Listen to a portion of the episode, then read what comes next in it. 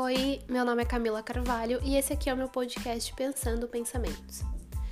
Inicialmente, a ideia desse podcast surgiu como uma forma de falar sobre coisas que eu achava relevantes no meu cotidiano, mas que eu não achava que eram suficientemente retratadas ou discutidas da maneira que mais me agradava.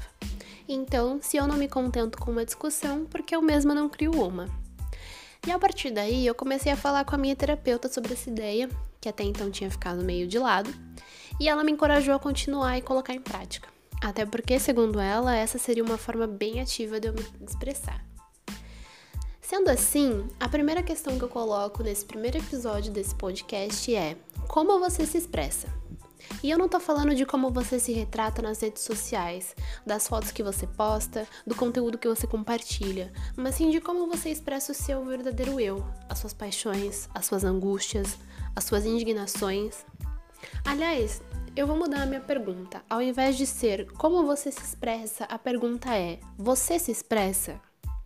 Eu, particularmente, sempre fui uma pessoa com muita dificuldade de me expressar, apesar de ser sempre bastante comunicativa.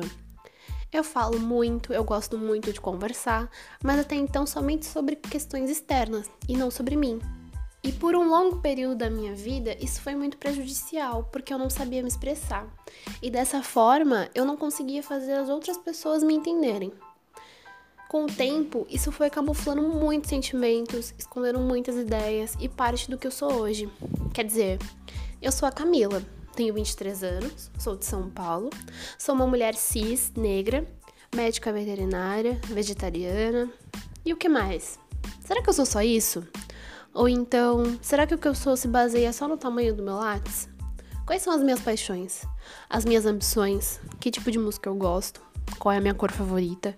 Qual a minha boca do fogão preferida? A linha de metrô que eu mais gosto de pegar? A raça de cachorro que eu mais tenho afinidade? Eu comecei a entender que a forma como eu me expresso é fundamental para dizer quem eu sou e o que eu quero. Então, depois de muito tempo driblando as minhas emoções e os meus sentimentos, eu percebi que eu precisava sim arranjar um método de falar, de expor o que eu sinto e o que eu penso, mesmo que fosse para um ou dois ouvintes em um podcast de iniciante aqui nessa plataforma. E eu não tô dizendo que você obrigatoriamente precisa fazer isso.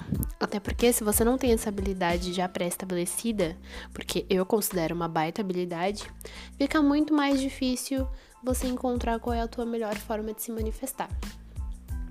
E as possibilidades de se expressar são inúmeras, né?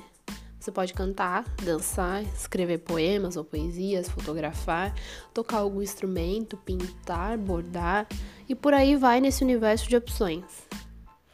No meio dessa correria e desse caos que a gente chama de vida, né? Onde a gente trabalha para viver ou vive para trabalhar. Quanto tempo do nosso tempo a gente dedica para nós mesmos? Quanto tempo a gente dedica para fazer o que gosta? Pra gente fazer o que tem paixão, o que tem prazer, o que tem tesão. Nem que seja por cinco minutos do nosso dia para olhar um pôr do sol bonito. Isso já é muita coisa. E a gente vive com pressa, né? Mas na real a gente vive com pressa de quê? para chegar aonde? Você já parou para pensar nisso? E a inconstância que a gente vive, a instabilidade, o medo do futuro? Quer dizer, a gente se estressa todos os dias, passa raiva, chora, tem ódio de ser brasileiro, principalmente nesse atual momento.